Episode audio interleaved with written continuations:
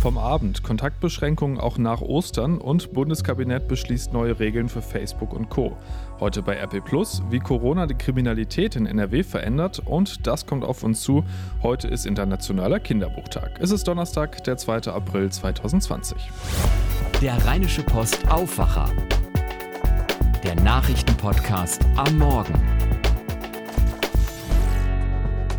Heute mit Benjamin Meyer. Wir schauen auf alles, was sich rund um Corona getan hat und tun wird.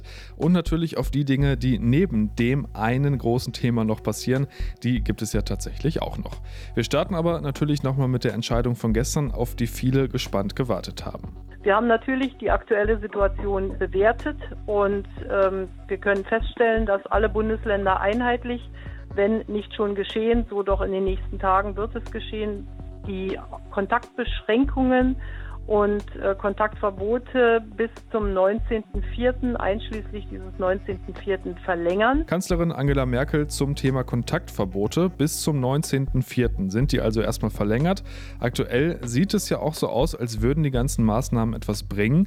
Die Zahl der Infizierten steigt zwar weiterhin, aber der prozentuale Anstieg, der geht zurück, also die Steigerung gegenüber dem jeweiligen Vortag. Zwischenzeitlich lag die mal bei über 50 Prozent, dann lange zwischen 10 und 25, zuletzt Zuletzt waren es dann eher sieben. Klingt also schon mal gut für Angela Merkel, aber noch kein Grund für Euphorie. Die Situation ist so, dass äh, wir zwar äh, leichte Wirkungen der Maßnahmen sehen, aber weit davon entfernt sind, sagen zu können, dass wir an diesen Kontaktbeschränkungen etwas verändern können. Natürlich würde jeder von uns politisch Verantwortlichen Ihnen gerne sagen, dass wir die Dinge erleichtern können, aber das können wir nicht. Und deshalb gab es auch nochmal den Aufruf, gerade über die Osterfeiertage vorsichtig zu sein und Ostern dieses Jahr mal anders zu feiern, als viele von uns das sonst tun. Wir wissen, dass dieses Fest für viele Menschen damit verbunden ist, dass man Ausflüge macht oder Familienbesuche macht, zum Gottesdienst geht. All das wird in diesem Jahr nicht stattfinden können weil äh, leider eine Pandemie sich nicht an solchen Feiertagen orientiert. Also keine Reisen und Besuche über Ostern, verlängerte Kontaktbeschränkungen bis erstmal zum 19. April. Carsten Heide berichtet für die Deutsche Presseagentur aus Berlin. Carsten, ob es danach so langsam normal weitergehen kann, da kann man noch nicht wirklich was zu sagen, oder? Ganz ehrlich, ich fürchte nicht, denn niemand weiß, wann dieser, ich nenne es mal Albtraum, sein Ende findet. Auch nicht die Kanzlerin, auch nicht Markus Söder oder Armin Laschet. Aber natürlich werden sie mit dieser Frage konfrontiert. Merkel und Söder warnen davor, zu schnell zur Normalität überzugehen. Dann könne man schnell vom Regen in die Traufe kommen, sagt die Kanzlerin. Bayerns Landesvater Söder will diese Diskussion überhaupt nicht führen. Wenn man zu früh lockere, drohten erhebliche Rückschläge, warnt er. Gibt es denn mittlerweile eine konkrete Strategie, wie es dann irgendwann weitergeht, auch ohne genaues Datum? Nein, die gibt es nicht, obwohl sie eingefordert wird. CDU-Politiker wie Carsten Linnemann fordern, dass spätestens nach Ostern die Fabriken, Geschäfte und Büros schrittweise wieder öffnen sollen, um die wirtschaftlichen Schäden der Corona-Krise zu begrenzen. NRW-Ministerpräsident Armin Laschet will zumindest über eine Exit-Strategie nachdenken. Ein Expertenrat Corona soll in Nordrhein-Westfalen Maßstäbe entwickeln, wie und wann es nach der Krise weitergeht. Vielen Dank, Carsten. NRW-Ministerpräsident Armin Laschet ist mit seinen Plänen für ein Epidemiegesetz erstmal ausgebremst worden. Die Landesregierung hatte eigentlich gehofft, den Antrag dazu schnell durch den Landtag zu bekommen. Da ist jetzt aber nichts daraus geworden. Die Opposition hat sich dagegen gestellt. Jetzt werden die Vorschläge erstmal in den entsprechenden Ausschüssen beraten. Grundsätzlich waren sich die Fraktionen einig, dass es bei dem Gesetz zu einer Einigung kommen soll.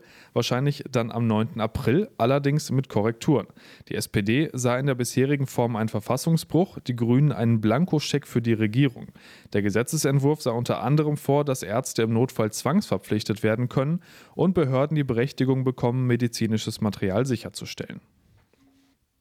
Im Kampf gegen das Coronavirus könnten auch technische Lösungen immer wichtiger werden und aktuell geht es da ganz speziell um das Thema Apps.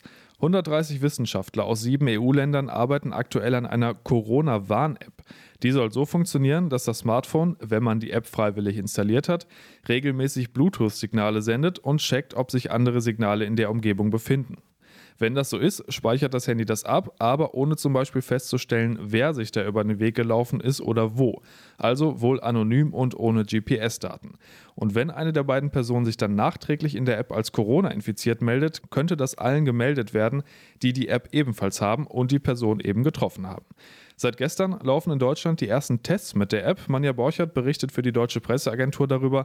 Manja, warum setzt die Bundesregierung denn so große Hoffnung in die App? Weil es damit viel einfacher und viel schneller gehen wird, ähm, Kontaktpersonen von Corona-Infizierten ausfindig zu machen. Aktuell müssen die Gesundheitsämter herumtelefonieren und manche Kontaktpersonen kann man gar nicht auffinden, weil die zum Beispiel einfach nur zufällig im Bus neben einem Infizierten gesessen haben. Mit der neuen App soll das also viel einfacher gehen. Die App soll es möglich machen, alle Kontaktpersonen von Infizierten ausfindig zu machen und auch zu informieren, damit die dann nicht wiederum die nächsten Leute anstecken. Seit gestern laufen, wie gesagt, die ersten Tests in einer Bundeswehrkaserne in Berlin. Wie läuft das Ganze ab? Was jetzt hier in der Julius-Leber-Kaserne in Berlin passiert. Es wurden bestimmte Orte festgelegt, zum Teil draußen auf dem Kasernengelände, zum Teil in den Gebäuden drin. Und da müssen die Soldaten sich zu bestimmten Zeiten hinbegeben und dann auch eine bestimmte Dauer dort bleiben. Am Anfang treffen an einem Punkt nur zwei Soldaten aufeinander, dann schrittweise immer mehr, dann wieder weniger. Und so, ja, so soll die App kalibriert werden. 50 Soldaten sind im Einsatz als Testpersonen zur Sicherheit Sicherheit natürlich mit Schutzausrüstung. Vielen Dank, Manja. Auch außerhalb von Corona wird übrigens weiter Politik gemacht und da ist gestern eine ziemlich spannende Entscheidung gefallen. Es geht um das Netzwerkdurchsetzungsgesetz. Leicht sperriger Begriff, aber was dahinter steckt, kennt wahrscheinlich jeder, der Social Media nutzt. Hasskommentare, Beleidigungen, Drohungen. Genau dagegen sollen sich Nutzer bald besser wehren können. Eigentlich sind Plattformen wie Facebook und Instagram eh dazu verpflichtet, klar strafbare Inhalte innerhalb von 24 Stunden zu löschen. Das wird jetzt aber noch verschärft. In Zukunft sollen die Netzwerke zum Beispiel Morddrohungen, Volksverhetzung und ähnliches nicht nur löschen, sondern auch beim Bundeskriminalamt melden müssen. Außerdem soll es deutlich einfacher werden, sich über Posts zu beschweren. Wer bedroht oder beleidigt wird, soll in Zukunft direkt neben dem Post eine Möglichkeit dazu haben, ohne Links oder Screenshots machen zu müssen. Außerdem sollen die Netzwerke zum Beispiel von Gerichten dazu verpflichtet werden können, die Daten der entsprechenden Nutzer, also zum Beispiel der Person, die jemanden beleidigt hat, herauszugeben. Das Bundeskabinett hat die Änderung gestern beschlossen, der Bundestag müsste dem noch zustimmen. Das Thema Intensivbetten ist im Moment eines der entscheidendsten in Deutschland und großen Teilen der Welt. Und damit sind wir bei dem, was ihr heute bei RP Plus und in der gedruckten Ausgabe lest. 28.000 Intensivbetten gab es in Deutschland vor der Corona-Krise. Mittlerweile wurde auf 40.000 aufgestockt. Das hat Gerald Gass, der Präsident der Deutschen Krankenhausgesellschaft, unseren Autoren Philipp Jakobs und Eva Quadbeck gesagt. Auch die Zahl der Betten mit Beatmungsgeräten sei von etwa 20.000 auf 30.000 gestiegen. Wie Deutschland damit im Moment auch europäischen Nachbarn hilft und welche Probleme Gas aktuell vor allem auf die Krankenhäuser zukommen sieht, das wie gesagt heute bei RP und da geht es auch noch um eine ganz andere Auswirkung, die Corona hat, und zwar in Bezug auf Kriminalität. Zum Beispiel gab es im ersten Quartal 2020 deutlich mehr Sprengungen von Geldautomaten und das könnte laut Landeskriminalamt auch mit Corona zusammenhängen, weil die Kriminellen möglicherweise die momentan noch geöffneten Grenzen zwischen Deutschland und den Niederlanden nutzen und damit natürlich vor allem, dass es keine Grenzkontrollen gibt, die an der Flucht hindern könnten. Wenig überraschend, Straßenkriminalität gibt es weniger und auch weniger Verkehrsunfälle, ist halt auch einfach weniger los im Moment. Den ganzen Artikel dazu gibt es im NRW-Teil der Rheinischen Post und bei RP Plus. Und da haben wir einen neuen Service für alle, die ein RP Plus-Abo abgeschlossen haben. Damit unterstützt er uns sehr, gerade was den Aufwacher angeht. Der Podcast bleibt natürlich kostenlos, aber Recherche und Produktion kosten einfach Geld und deshalb brauchen wir die Unterstützung durch das RP Plus-Abo. Das kostet die ersten drei Monate 99 Cent und dann 4,99 Euro im Monat und ist natürlich monatlich kündbar. Damit kriegt er vollen Zugriff auf RP Online und jetzt eben auch auf den neuen Service quasi als kleines Dankeschön. Audioartikel heißt das Angebot und wie ihr das abonniert, erfahrt ihr unter rponline.de slash Audioartikel. Wir wählen jeden Abend fünf der spannendsten Artikel von RP Plus aus und lesen sie euch dann vor. Und ihr könnt sie euch dann zum Beispiel über eure Podcast-App anhören, wenn ihr gerade im Auto sitzt oder die Sonne einfach zu sehr blendet, um selber zu lesen. Und das klingt ja zum Beispiel so. Nochmal ein kleiner Auszug aus dem Kriminalitätsartikel. Geschrieben hat den Christian Schwertfeger, gelesen wird er von Henning Bulker. Den kennt ihr ja auch aus dem Aufwacher-Team. Die Corona-Pandemie wirkt sich auch auf andere Kriminalitätsfelder in Nordrhein-Westfalen aus. Auffällig ist, dass die NRW-Polizei im März 2020 deutlich weniger Fälle von häuslicher Gewalt registriert hat als im selben Monat der beiden Vorjahre. Und das, obwohl die Menschen wegen des Virus zu Hause bleiben sollen und Experten erwarten, dass diese Delikte deswegen signifikant zunehmen würden. Doch genau das Gegenteil ist der Fall, wie eine Auswertung des Innenministeriums auf Anfrage unserer Redaktion ergeben hat. 2112 Fälle von häuslicher Gewalt gab es demnach im vergangenen Monat in NRW, im März 2019 waren es 3003, im März 2018 2903 Fälle. Auf rponline.de findet ihr übrigens auch einen extrem spannenden Bericht von unserer Autorin Jana Bauch. Anfang März ist sie ins Flugzeug nach Kolumbien gestiegen und da wusste sie noch nicht, dass sich ihre komplette Reise darum drehen wird, wann und wie sie wieder zurückkommt. Die ganze Geschichte mit vielen eindrucksvollen Bildern findet ihr online bei uns. Und damit sind wir beim Blick auf heute angelangt. Die Bonner Uniklinik steht vor einer ziemlich großen Aufgabe.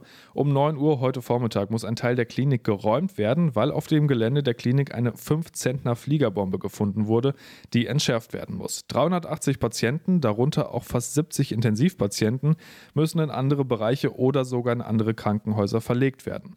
1200 Anwohner müssen ihre Wohnungen verlassen.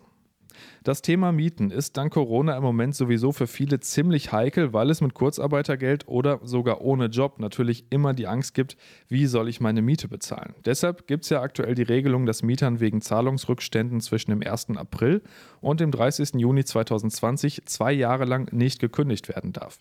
Ganz unabhängig davon stellt NRW-Bauministerin Ina Scharenbach von der CDU heute in Düsseldorf eine neue Mieterschutzverordnung vor. Die soll unter anderem Mietpreisbegrenzung für Neuverträge, Bestandsmieten und Kündigungsschutz neu regeln. Lesen ist ja im Moment eine der Freizeitbeschäftigungen und besonders heute. Heute ist nämlich Internationaler Kinderbuchtag, weil der dänische Dichter Hans Christian Andersen, kennt ihr zum Beispiel für Die kleine Meerjungfrau, heute Geburtstag gehabt hätte. Vielleicht ein schöner Anlass, den Kindern, wenn man ja welche hat, mal wieder was vorzulesen oder sonst selber mal wieder in die Bücher zu schauen, die uns als Kinder begeistert haben oder die uns auch später noch gekriegt haben. Comedian Michael Mittermeier hat da zum Beispiel einen klaren Favoriten. Es gibt ganz viele, natürlich fünf Freunde, das alles, aber ein Kinderbuch, was auch zu den Erwachsenen rübergehüpft ist, ist ja Harry Potter. Also, wir haben es gelesen, als wir erwachsen waren, unsere Tochter hat es gelesen, also vor zwei Jahren schon. Und als sie neun wurde, hat sie angefangen und jetzt hat sie alle gelesen und jetzt schauen wir die Filme an. Das ist super. Kann ich sehr, sehr gut verstehen. Schauspieler Christoph Maria Herbst ist da etwas klassischer unterwegs. Der hat eine ganz spezielle Verbindung zu Pippi Langstrumpf. Astrid Lindgren, rauf und runter. Pippi Langstrumpf und habe ich dann kurz danach am Theater auch gespielt. Also nicht die Titelrolle, sondern einen von den Polizisten. Ich glaube bis zu 250 Vorstellungen. Deshalb kann ich es inzwischen nicht mehr sehen. Das muss dann ja auch wirklich nicht mehr sein. Die gute Frau Lindgren hat aber alleine über 34 Romane geschrieben. Da sollte sich dann also noch was anderes finden. Franziska Hedrich von der Stiftung Lesen hat uns zum Internationalen Kinderbuchtag erzählt, was Bücher für Kinder für eine Bedeutung haben können. Wir empfehlen Kindern von Anfang an vorzulesen, denn Vorlesen ist wichtig für die Bindung Bindung zwischen Eltern und Kind. Es ist in erster Linie ja mal Kommunikation, Reden miteinander, sich Zeit nehmen füreinander.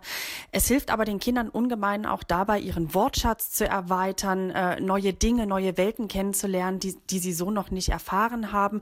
Und unsere Vorlesestudien zeigen das. Kinder, denen regelmäßig vorgelesen wird, haben in der Grundschule auch bessere Noten, nicht nur in Deutsch, sondern auch in Mathe und Sport und anderen Fächern. Und wo wir schon beim Thema Noten sind, da bleiben wir direkt nochmal bei, beziehungsweise mein Kollege Tobi Jochheim tut das. Da gab es nämlich diese Woche eine ganz spezielle Nachricht zu. Nachricht von Tobi. Hey, ihr Lieben. Eine gute Nachricht, wenn ihr nicht gerade Modedesign studiert, darf euch euer Prüfer nicht vorschreiben, dass ihr einen bestimmten Dresscode befolgen müsst. Das wird euch klar sein, mir auch, aber einer Dozentin aus Berlin musste man das jetzt tatsächlich erklären, ein Gericht musste jetzt urteilen, dass es unzulässig ist, wenn sie die Note verschlechtert, weil ihr die Kleidung der Geprüften nicht gefiel. Die Dame hatte gesagt, nee, du trägst eine Jeans und ein gepunktetes Oberteil, das ist nicht gut genug. Ich hätte mir gewünscht eine weiße Leinenhose und zum Beispiel einen lieblichen oder auch strengen Blouson. Nee, hättest eigentlich eine 1,3 bekommen, aber wegen dieser Jeans bekommst du nur eine 1,7. Ich muss das erstmal verarbeiten. Tobias Jochheim mit seiner Nachricht von Tobi. Schreibt uns gerne, wie euch das Format gefällt, an aufwacher.rponline.de. Die Wettervorhersagen werden für die Meteorologen in nächster Zeit wohl etwas schwieriger als sonst, weil so wenig Flugzeuge am Himmel sind. Normalerweise greift man bei den Vorhersagen viel auf Daten zurück, die von Sensoren an den Maschinen stammen. Im Moment sieht das aber alles noch relativ eindeutig aus. Heute gibt es 9 bis 12 Grad und es bleibt trocken. Im Laufe des Tages ziehen dann mehr Wolken auf und in der Nacht zu Freitag kommt dann schon etwas Regen runter. Morgen dann ähnliche Temperaturen wie heute, aber deutlich mehr Wolken und ab und zu auch Regen. Und ab dem Wochenende scheint es dann mit den Temperaturen deutlich nach oben zu gehen. Das war der Aufwacher vom 2. April 2020. Bleibt gesund und habt einen schönen Tag. Bis denn. Mehr bei uns im Netz www.rp-online.de